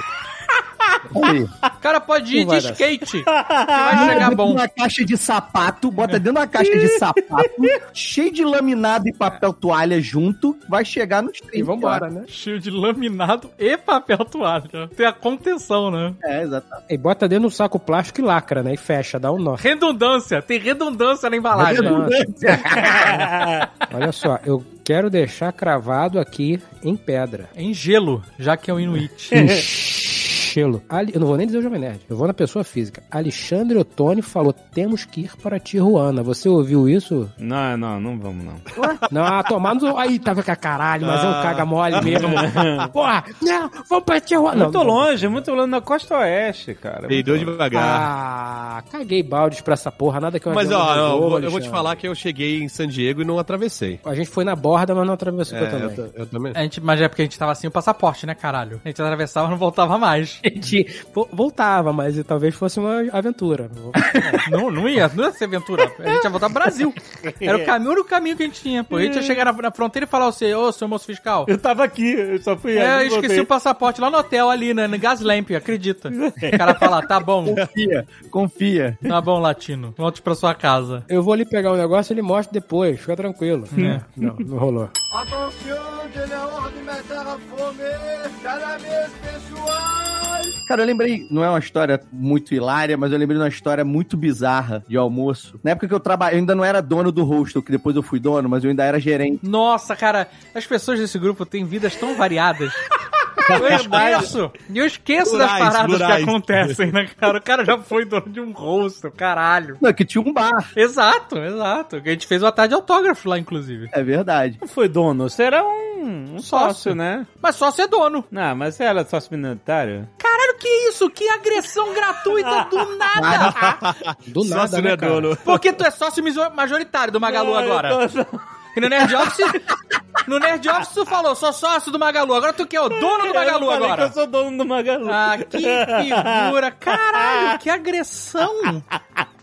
Do nada, gratuitaço. Não me fala, conta a A história. gente entende as hierarquias, é assim que a gente entende as hierarquias. Mas enfim, e aí a gente tinha, às- às vezes o bar não funcionava, o bar só funcionava de quarta a sábado. Só que a gente ia ter uma festa, na terça-feira era um aniversário que a menina alugou pra fazer lá, então, mas não era um dia costumeiro de ter festa lá. Mas e era um dia de faxina geral zona, era um dia que a gente dava uma faxina geral. A gente tinha a faxina do hostel, que era todo dia, mas no bar e hostel e bar junto era só na terça, a gente fazia um faxinão mesmo, pesado, e depois a gente só mantinha no bar. E aí, nesse dia, a gente sempre chamava duas meninas e um cara pra poder fazer, né? Era um trio de pessoas. E aí tinha uma menina que era muito novinha, ela era sobrinha da nossa faxineira contratada, que ela vinha fazer esse freelance. Só que ela, eu já conhecia ela há um tempão, ela, ela era tipo aquela menina, porque essa nossa faxineira, ela trabalhou em todos os bares da Farane ali, e aí a gente acabou trazendo ela. Eu conheci a sobrinha dela, porque a sobrinha dela frequentava os bares da Farane, enfim, pouco importa. Mas ela era muito novinha, ela tinha 18 anos, e ela era, ela era meio sem, novinha, meio sem noção. E aí ela chegou e falou assim: todo mundo, eh, nessa época a gente comprava almoço pra eles, e a gente comprava, trazia e tal, e eles almoçavam ali no bar mesmo, ali nas mesas do bar. Mas nesse dia, a Lu, que é essa menina, ela falou assim: não, não, não precisa comprar pra mim, não, que eu trouxe minha própria comida. Aí eu, tá bom, mas assim, é cuidado só, porque na hora de cozinhar, porque hoje tem festa, então pra não ficar cheiro. Ela, não, deixa comigo, eu sei, já sei que eu vou fazer. Beleza. Isso devia ser, sei lá, eu, eu, eu ficava lá até a hora de pedir o almoço, depois eu ia pra casa pra tomar um banho pra voltar de noite por causa do, do evento. Cara, nisso, a menina da recepção me liga umas 4 horas da tarde e fala assim: Afonso, você precisa voltar. Eu falei assim: o que que houve? Ela, cara, eu acho que a Lu fez sardinha. Caralho, maluco. Não é qualquer peixe. É. Peixe. Ah, Tô falando eu acho que a Lu peixe. fez sardinha. Aí eu, como assim você acha? Ela, então, eu não queria falar, na verdade, eu tava falando que eu acho pra não te assustar tanto. Mas ela fez sardinha. Assim, eu tenho trauma de sardinha do cacete, porque o boteco que meu pai frequentava quando eu tinha 8 anos de idade, é, só vendia sardinha e eu odiava ir nesse lugar. Então eu nunca comi sardinha na minha vida. Então eu não lembrava que sardinha fedia pra caralho. E quando ela falou, eu não entendi. Aí eu falei assim, tá, mas não é só um bom ar? Afonso, você conhece sardinha? Eu falei assim, não. Ela, então, você mora perto, chega aqui. Eu juro por Deus. O, o Alexandre e o Dave conheceram lá ali os arredores, pode não lembrar muito, mas assim, é uma rua comprida, de com bares de um lado e o restaurante japonês de cada lado, de onde era o hostel. Aham, eu lembro. Quando eu tava cruzando o primeiro restaurante japonês, eu comecei a sentir um cheiro de peixe muito bizarro. Caraca, maluco. Eu tô passando em frente a um restaurante japonês, pode ser. Eu falei, ah, o cara tá preparando aí. É, o cara tá ali, tá fazendo alguma parada. Maluco, quando eu tava chegando na porta, eu tomei uma porrada. Imagina desenho animado, aquele desenho do pica-pau, que o cheiro te dá um soco, sabe? Aquela fumaça do cheiro. Cara, ardeu e eu lacrimejei, parecia gás lacrimogênio a parada. assim. Meu Deus, Uma cara. parada, tipo, tô falando sério, era uma parada muito bizarra. E aí, quando eu entrei, a Lu tava desesperada, ela já tava na segunda lata de bom ar. Nossa, sardinha Um perfumada. bom ar. É, Puta que pariu. ela tava na segunda lata de bom ar já, assim, tipo, com as duas mãos assim, sabe? Fazendo desesperada. Com a- claramente com, chorando, assim, claramente ela tinha chorado, sabe? Que ela tava com o olho inchado, sabe? Tava com o olho vermelho inchado, assim, claramente. Puta. Ou não podia ser só do cheiro também, né? Não sei. Pode ser. Mas assim, cara, a galera toda do hostel, os hóspedes e todo mundo na porta mesmo, na frente, assim, da grade, assim, sacou? Porque o cheiro tinha empesteado, inclusive, os quartos. Tinha Delícia. fechado os quartos. Ambulância, polícia na porta, as pessoas com aquele cobertor de, de papel alumínio. Cara, tipo isso. Tipo, tipo, sabe quando tem incêndio no prédio, todo mundo tem que sair como tá, sabe? a galera de roupão na rua. É, todo mundo meio que, meio que assim, quatro horas da tarde. E aí, quando eu entro, tá a lua, assim, desesperada, jogando bom ar, jogando bom ar. E quando eu olho pra uma mesa, tem uma panela. Cara, ela tinha um braço de diâmetro, assim, a panela. Ela tinha um braço de diâmetro. Ah. E a Lu falou assim: não chega perto. Aí o que que houve? Então, tem 12 sardinhas ali dentro. a filha da mãe me cozinhou 12 sardinhas e ela achou que se abrisse a escotilha da cozinha, sacou? Tava. Que tava de boa. Pera, ela cozinhou, ela nem fritou. Não, ela não, ela cozinhou. Caralho. Ela cozinhou. Mas cozinhar é pior porque solta mais cheiro? Não sei, Pior, cara, não sobe sei. o cheiro, sobe o cheiro. Não sei. Porque quando é fritura, é só cheiro de óleo. Problema do marmitex. Quando você bota o peixe. O que, é que eu tô falando desde o início? Quando você bota a porra do peixe dentro da merda do marmitex e aquela aguinha do inferno, sobe um cheiro de caralho, sujo, de peixe, que empesteia tudo em volta, entendeu? É uma merda. É o peixe-pau? É uma merda. Virar o cu? Porra! Aí, quando ele tá falando de, da, porra, sardinha, sardinha, sardinha, é, sardinha frita realmente tem um cheiro forte, mas sardinha cozida é uma sacanagem, isso é arma de guerra. A Convenção de Genebra, de Convenção de Genebra proibiu, porra. É arma de guerra. E aí vieram as ideias mais estapafúrdias, do tipo assim, compra vela de cheiro, que aquela vela de cheiro elimina. É. Não usa isso, não usa aquilo. Taca limão pelos cantos do, do bar. Eu sei, Então- cara. Eu sei que assim, a gente não cancelou a parada. A gente não cancelou a parada. Eu aluguei uma máquina daquelas de fumaça que tem aquele cheirinho, sabe? Sabe aquelas Nossa, máquinas- cara. Mas misturou sardinha com bom ar e com baunilha. Eu gastei, eu gastei uns 300 reais só alugando iluminação e essa máquina pra tu fazer. Olha o que eu fiz pro seu aniversário: um jogo de luz com estrobo, com É pra fumaça. quê? Pra dar confusão sensorial nas pessoas, Exato, elas não né? entenderam o que tá acontecendo. A menina, quando chegou, falou assim: Nossa, tá um cheiro estranho aqui, né? Aí eu falei assim: Não, então, a gente teve um probleminha, mas já, a gente já tá resolvendo. Eu sei que lá pelas tantas, cara, a fumaça abafou, o cheiro das velas que botaram lá, as velas de macumba que botaram lá, lá botaram. Porque o nego falou: compra aquelas velas de Umbanda, sabe, que são grandes, e elas têm um cheiro forte. Eu sei, cara, que tava um fuzuê do cacete no final. E aí toda hora o menino que ficava no bar vinha com boar e dava uma, uma borrifada pra cima, assim, Uma escondido borrifada. de todo mundo, assim, sacou? Eu sei que era um mix de cheiros bizarros que eu acho que as pessoas não sabiam o que que era, sabe? Tipo assim, foda-se. Conseguiram camuflar o exótico. cheiro da sardinha e virou um cheiro, sei lá, de, de lapa, sabe? Virou um cheiro de lapa. Você resumiu virou um cheirão de lapa. sardinha, bom ar, fumaça, baunilha, vela de umbanda. Esse é o cheiro da lapa. Cara, Cueca aí- suja. É, gente, vocês faltavam jogar cocô no teto pra tentar. É, então. Essa parada do peixe é, é sinistra, cara. Tanto que, por exemplo, você vai em restaurante de frutos do mar, por exemplo, eu não gosto de, de frutos do mar, né? Bingo, bingo. Ah, meu Deus. Pessoal lá aí, é meio bingo do Nerdcast.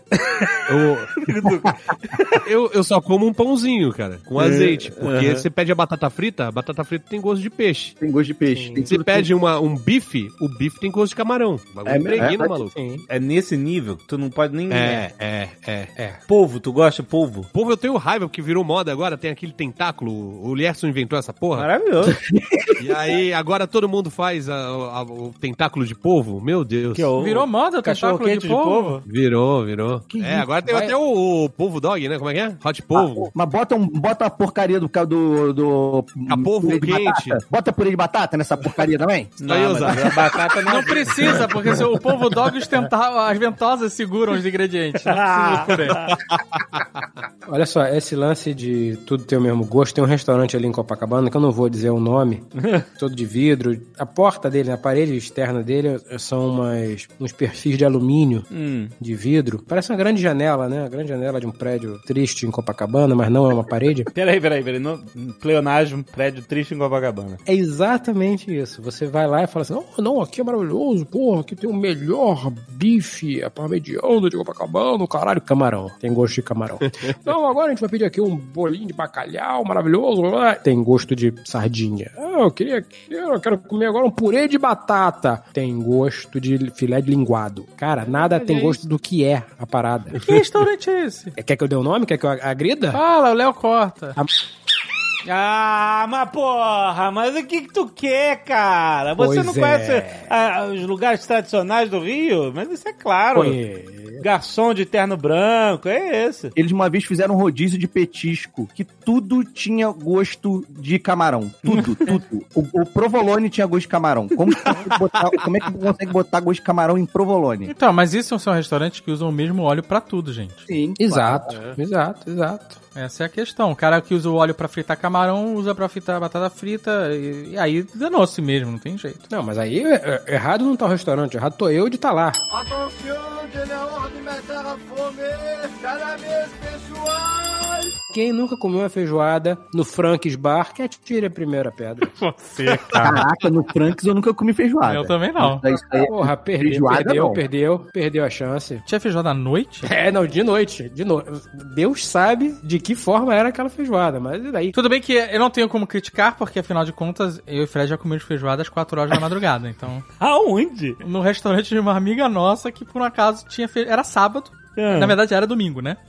Já era domingo, já Mas, era domingo. teoricamente, ainda era sábado, porque a gente não tinha dormido. A gente tava virado na noite e a gente parou no restaurante dela e a gente perguntou: Ah, hoje foi dia de feijoada, né? Ainda tem feijoada? E ela tem, dessa é feijoada. Caraca. Caraca, maluco. Raspou-se uma massa preta de Tava dentro de bom. uma panela. Tava bom, porque ela Tava tava. bom. Sabe quando ela tava curtidaça, assim? Curtida. Ah, ela já tinha dado a secada, né? Tudo, tu- todo o sabor tava lá. Feijoada, o feijão, o feijão em geral Tinha- é- é melhor no outro dia. É, É, então, é- e era outro dia, só que não.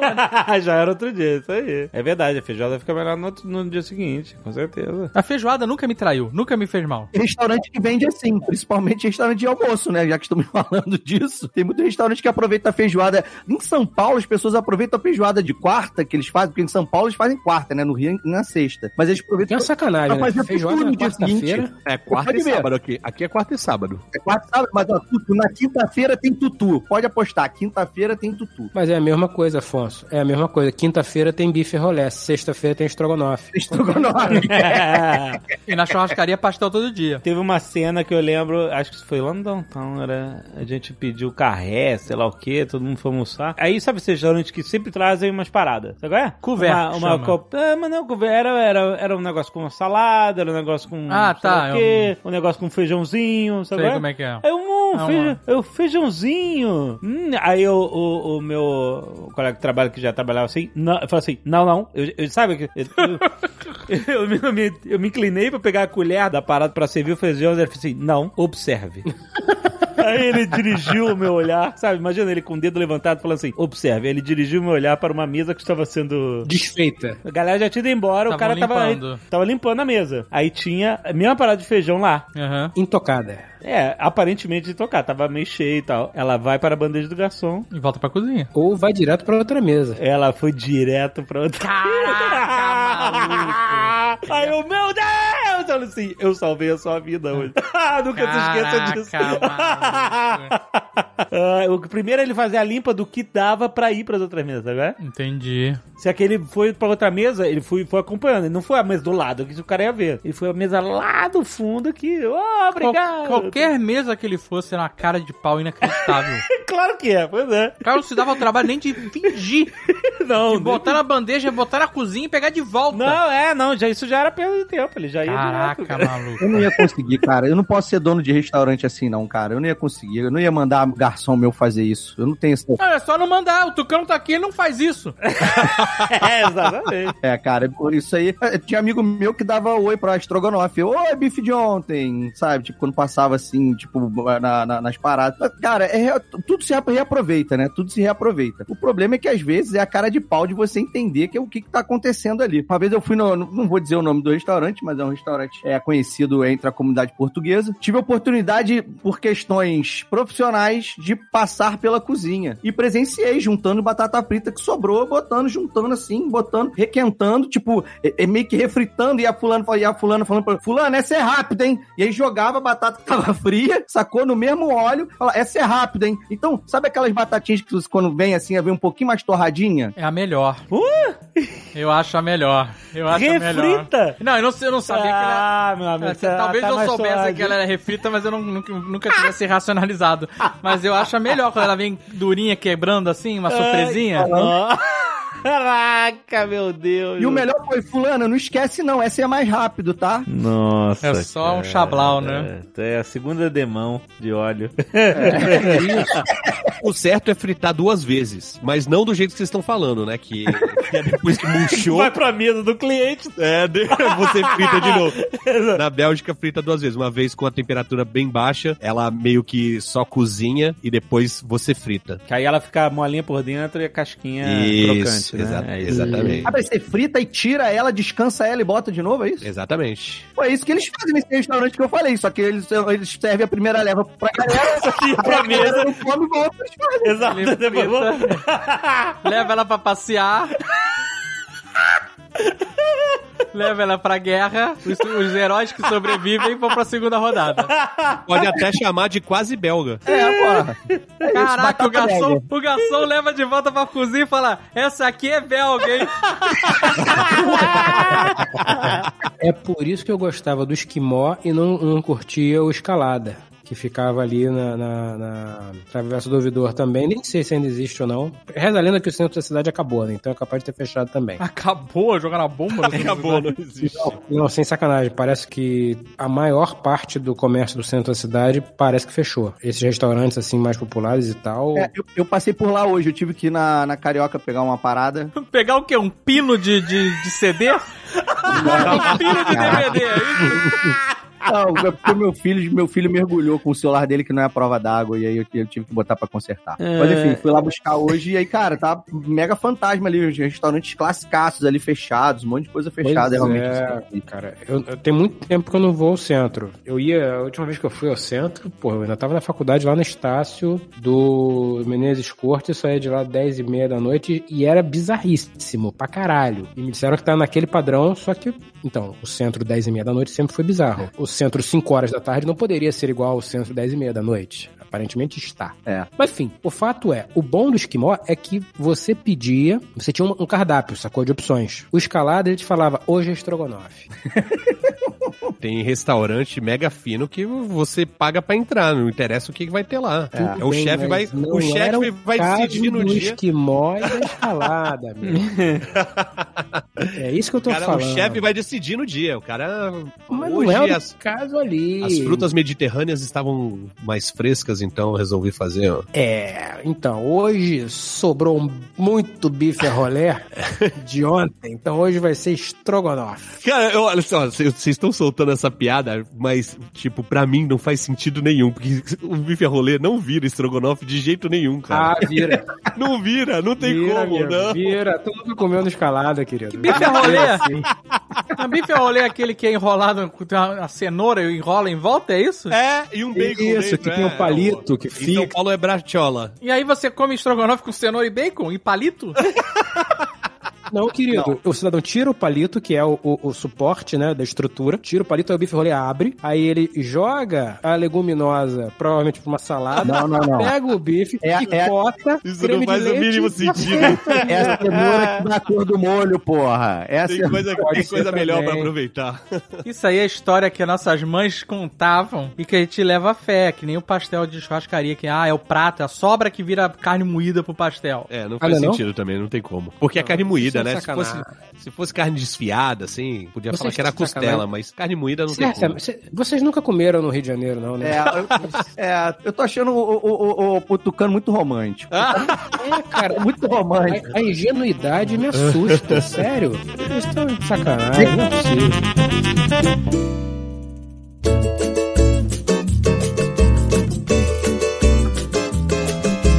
Agora vocês estão contando as histórias de vocês aí de almoço trabalho, de- e eu não tive essas oportunidades. Porque você trabalhava num motel. Exato, exato. Eu trabalhava num hotel, então eu não- eu tinha esses amigos de trabalho pra sair pra almoçar. Quando eu tinha que almoçar, eu ia lá no shopping sozinho, sabe? Comer na casa da empada. Era isso que eu ia fazer. O teu motel servia comida? Servia, e aí eu, eu tinha um jogo, eu queria um jogo pra mim. Porque assim, Às vezes, alguém erra. E quando alguém da cozinha erra, a comida volta. Então, por exemplo, se o cliente pede uma coisa e a, por acaso a telefonista anotava errado, fazia o pedido errado, a comida voltava porque a pessoa não tinha pedido aquilo, entendeu? Aham, mas voltava intocada. Voltava intocada. A pessoa via, ah, não pedi isso. Ah, tá. Eu passaria minhas partes. Você pedia o, o, o que voltava? Voltava igual o Guaraviton da Leda Nagli. Não. Não é, rapaz. Eu, a comida aí, aí voltava. E aí eu ficava de olho. Olha quem é o romântico aí, olha quem é o ingênuo 3D. Eu ficava de olho. Aí, eu, sei Você lá. ficava lá na cozinha de- checando ah, o vai e vem da comida? Ficava, ficava. Aí, eu, tipo, depois que eu tinha feito tudo que eu tinha que fazer, eu ficava lá esperando, vamos ver o que vai. Aí, ah, onde eu- às vezes não voltava nada. Aí eu pedia, sei lá, o que tinha pra comer. Mas às vezes voltava um camarão empanado. Eu falava, opa, esse é meu, hein? Eu soltava lá, o camarão empanado é meu, pode, pode mandar. Voltou, tem que jogar fora. Aham, não vai pra nenhum Porque ninguém cliente. tinha tocado. Essa é a parada. O cara chega, bate na porta, porque no- o motel que eu trabalhava. Olha, olha. Presta atenção, o motel que eu Nossa. trabalhava, porque tem motel que o garçom deixa a comida lá dentro. Aham. É, No motel que eu trabalhava, não era assim. Não era esses motel presídio, sabe? Qual é que abre a portinhola e bota a comida de baixo, sabe? Qual é? E- e- não, o garçom abatia, tocava campainha, o cliente abria a porta e ele servia ali, botava na mesa. Nu, nu. Deixa eu, deixa eu te explicar, Dave. Um cidadão pelado, Hum. pelado, olhou pra aquela comida e falou: Não foi isso que eu pedi, eu não quero. Obrigado. Mas é, Fred, eu tô aqui, 46 anos. Saudável. Pois é. Mas aí eu comi muita comida boa, diferenciada, assim. Ai, ai, o jogo do Return. É o jogo do Return. Vocês lembram uma vez que a gente foi almoçar em São Paulo numa churrascaria? Vocês tinham vindo pra alguma reunião aqui, aí a gente. Eu, eu e a Bárbara subimos pra encontrar vocês. A gente foi na Henrique Schaumann, num puta restaurante fino, chiquetoso, que tinha foto da Hebe na, na parede. lembro, lembro. Acho que eu lembro, né? Então, aí a gente almoçou nesse lugar, tal, não sei o que. Aí beleza. E aí eu comi uma Caesar salad que, que tava um espetáculo. Foi a melhor Caesar salad que eu já comi na minha vida. E aí era uma churrascaria, né, o lugar. Mas tinha Caesar salad antes. Uns tempos depois, eu e a Bárbara, a gente tava numa dieta foda, foda assim, tipo, muito restritiva. E a gente foi pra São Paulo pra ela pegar o, o passaporte dela na Avenida Brasil, no, no, que é ali perto, no consulado espanhol. E demorou. E aí, a gente morrendo de fome, e o que que a gente vai comer, que a gente não pode comer nada? Eu lembrei da Caesar Salad. E eu fui nesse restaurante pra comer a Caesar Salad. Meu Deus. Aí eu fui, eu e ela fomos, sentamos, pedimos suco e pedimos a Caesar Salad. Aí o cara serviu, né? O, o garçom serviu. Aí eu, querem fazer o pedido agora? Eu falei, não, quero a conta. o garçom falou, o quê? Eu falei, a conta, eu tô satisfeita. Você não vai comer carne? Aí, não, eu vim pra comer a salada. Maluco, o cara ficou putaço, cara. Ficou puto? Ficou. Ele foi, pegou, tacou a, conta na mesa e eu e a Bárbara não sabia nem onde botava a cara, tá ligado? Pagamos e fomos embora. Cara. E fechou, inclusive, esse restaurante. Caraca, mas o cara ficou puto. É porque ele ia ganhar ah, 10%. É, sei Mas ele ganhou 10% na salada. Não, mas é. Mas é foda, né? Eu- Mas, bicho, você ficou no restaurante 15 minutos, você não ficou uma hora. Alguém sentou na sequência e comeu a carne. Ó, a gente serve na Seven Kings o low carb, que é um, a carne do hambúrguer com salada no Esse prato. hambúrguer devia chamar Rex. É, é. É tipo isso. é. Devia chamar assim, a vergonha do Rex. Uma Não, vez foi peraí, uma... peraí, peraí. Eu, não, eu, eu tô. Desculpa, eu não entendi. Você não entendeu? Serve a carne do Sim, low carb. hambúrguer. Não tem um pão, Fred, é simples assim. É, com uma salada. Aqui tem uma hamburgueria que eles têm uma versão low carb também, só que eles fazem um pão de alface. É um tipo um wrap. Puta, eu já vi isso. Isso é bem triste. Isso, isso, Você isso. bota as coisas em cima do hambúrguer? Como é que é? Eu tô Não, não, é separado. Eu comi um desse, era de. Eu tava tentando fazer dieta. E, e era, o hambúrguer era de cogumelo. Aí não, aí tá, tá errado. Porra, tudo errado. Aí tá tudo errado. Bem feito, De bem feito pra uma você. Concha de alface com de cogumelo. Não, mas, mas o, o, o Fred, é assim, eu imagino um prato redondo, tá? E aí tem uma carne de 180 gramas. Fica difícil pro Fred que na casa dele os pratos são quadrados. Já fica difícil. Aqui também é. Olha aí. E vem empratado mesmo, assim, a salada bonitinha, sacou? Tomate, cebola, rúcula, alface e geleia de pimenta. Só que foi uma Tá, blogueira fitness uma vez lá, Hum. e tava fazendo review, tal, não sei o quê, e ela foi com outra pessoa, a pessoa pediu um hambúrguer, e ela pediu um low carb sem a carne. Caraca. Foi a mesma coisa que eu fiz na churrascaria. Então, mas o nome disso é salada, né? Ela pediu uma é, salada. Exatamente. E aí me deixou realmente bastante triste. Eu- eu- e aí eu lembrei do, Você do, do- do- do garçom, lembrei do garçom puto comigo e falei assim, é, esse sou eu.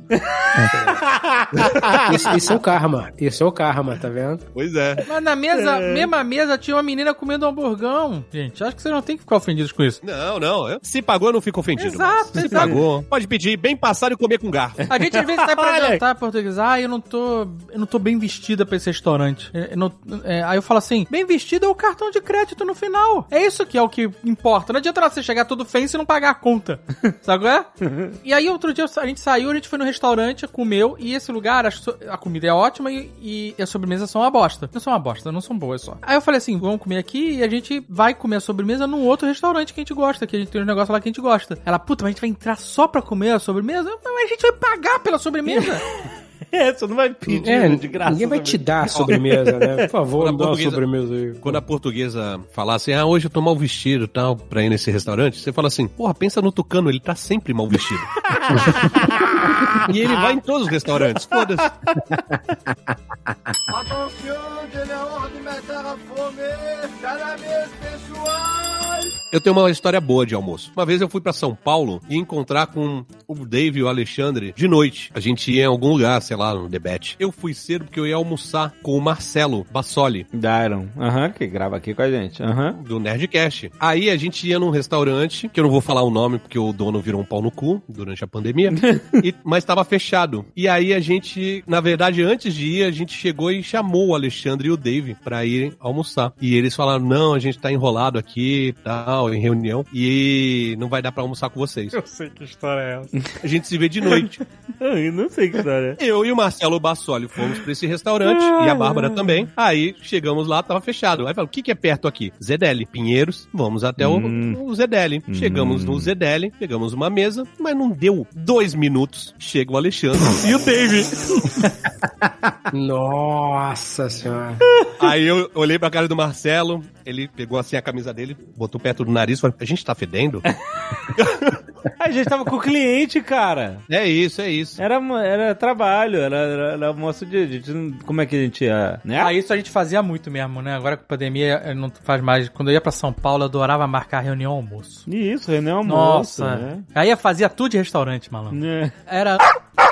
Zedeli, Oh, puta, nossa. os melhores restaurantes, maravilhosos restaurantes. Aí teve uma vez, caraca, essa vez foi foda. Restaurante de carne, caríssimo. Cliente que resolveu marcar lá. Hum. Pobre Juan, o nome. Nossa, isso é carinho. Juan é o nome do último cliente que sai, porque ele ficou pobre.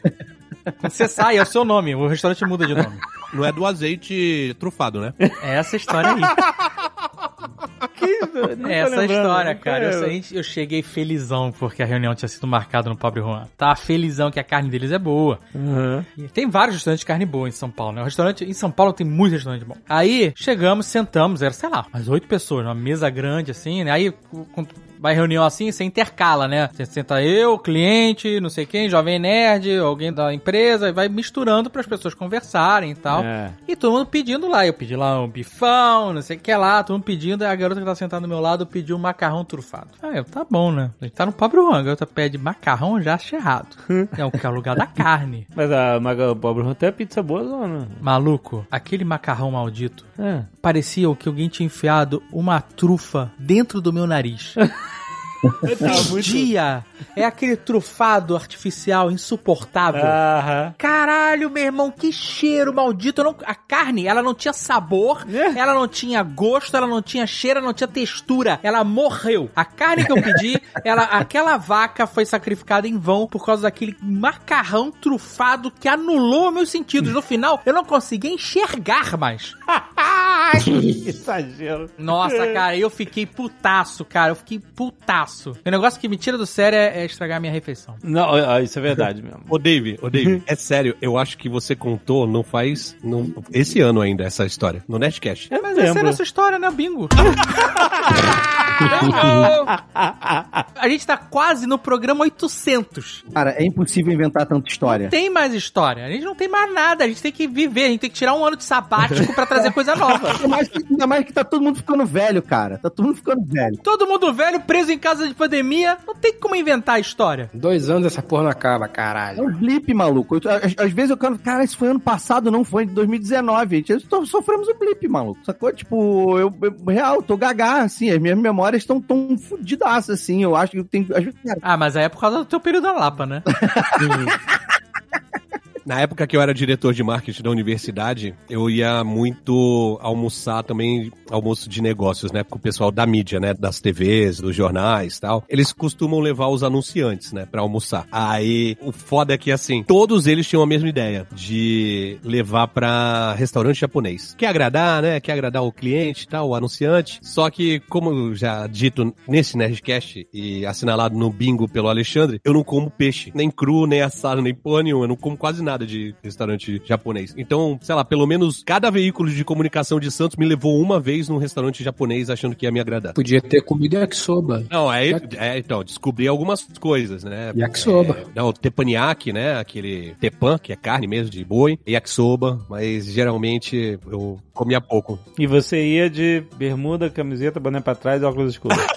eu ia de skate. Tá certo ele. É, não, eu tô falando. Eu sou desses aí, eu sou bermuda lifestyle. Eu já fiz diretor de Petrobras descer pra falar comigo porque não deixavam subir que eu tava de bermuda. Tá pensando Nessa época, eu ainda usava uma camisa polo e, andava de calça comprida, né? Mas desde da pandemia, eu nunca mais botei uma calça, né? Eu também não. Eu não sei a última vez. Eu outro dia tava arrumando meu armário eu falei, ah, essas calças aqui a gente pode botar na gaveta. É, Andréia. livramento. Vai botar na gaveta as calças? Eu falei, não uso. Eu não uso nunca. Pra que, que eu vou ocupar um espaço no cabide? nunca mais. caralho, tu já tá pronto pra ser o aposentado de- da Flórida, né, cara? Não é aposentado. Eu comprei uma camisa florida recentemente, inclusive.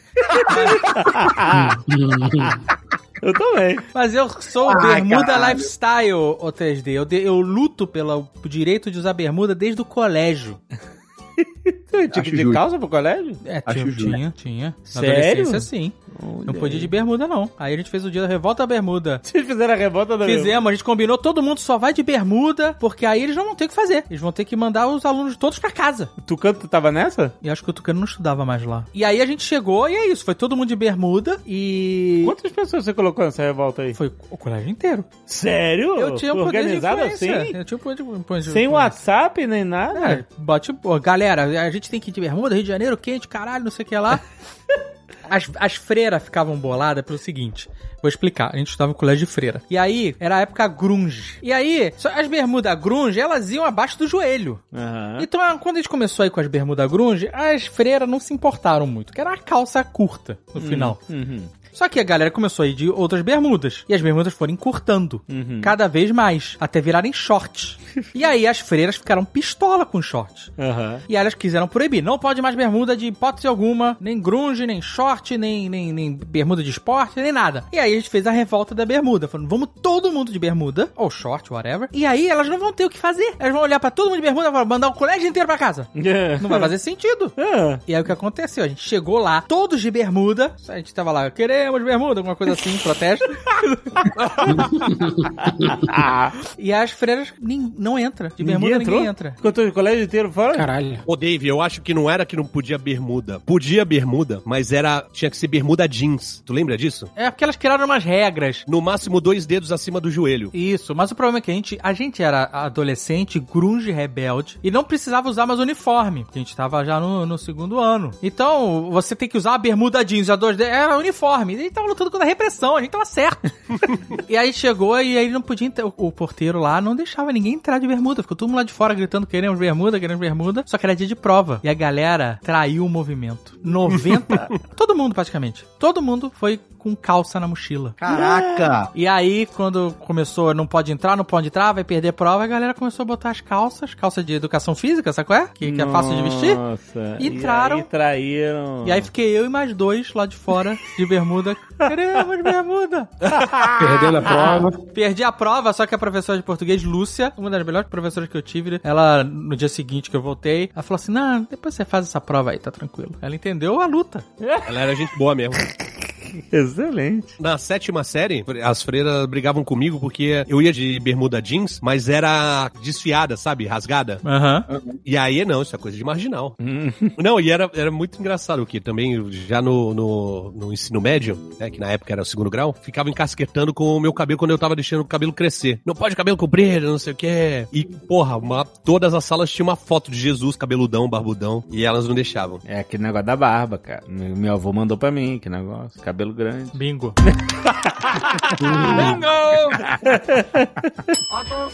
De l'ordre de fome. Cada vez pessoal. Eu já paguei almoço com relógio. Caralho! que? Como assim? Então, eu trabalhava na TVE, aí foi um dia que eu cheguei mais tarde, cheguei sem almoçar. E aí eu subi, deixei minhas coisas, e minha carteira tava dentro da mochila. E eu desci só com relógio. Só de relógio, não Tu só achou relógio. que era o Apple Watch?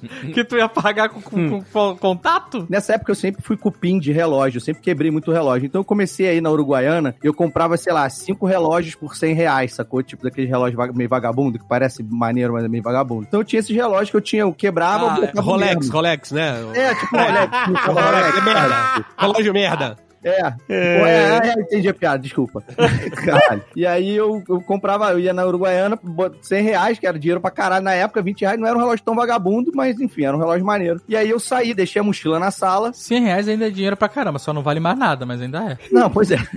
É, pois é. E aí almocei e tal. Foi, cara, foi lá, enfim, foi lá mais, mais pra perto de onde foi lá o Hulk lá. Não era tão perto assim pra falar, peraí que eu já volto, sabe? Peraí que eu vou ali e volto. Não era um lugar que eu ia sempre. E eu falei, cara, fui- eu esqueci minha carteira e tal. Pô, não quer ligar pra alguém trazer? Não sei o quê. Eu liguei. Falei assim, porra, pô. Ih, Afonso, não dá pra ninguém trazer aqui pra você, não, cara. Tipo, sei lá, uma galera que não podia trazer, ninguém podia sair. Eu falei, cara, eu falei pro garçom, eu falei, cara, esse relógio aqui, ele custa 70 reais.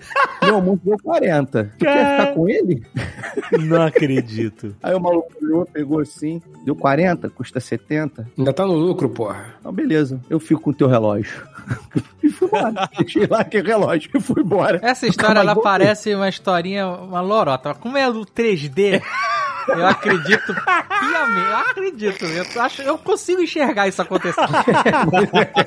o, melhor, o melhor, na verdade, assim, não pode ter parado de gravar, enfim, mas o melhor mesmo era a gente almoçar, tirava três horas de almoço, porque a gente tomava caipirinha, cerveja e tudo, e acabava dormindo na mesa uma hora e meia, assim. Tipo, eu, eu, amigo imaginário, a Maitê, galera da TVE. Tirava três horas. O André tomava duas caipirinhas e dormia sentado olhando pra cima, assim.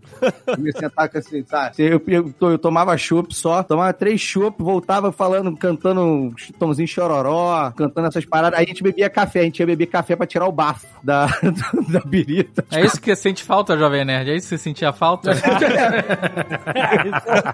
Não, na época do Jovem Nerd a gente era menos marginal do que no início. A gente era menos marginal. Agora tem um negócio, eu não parei de gravar, não. Droga.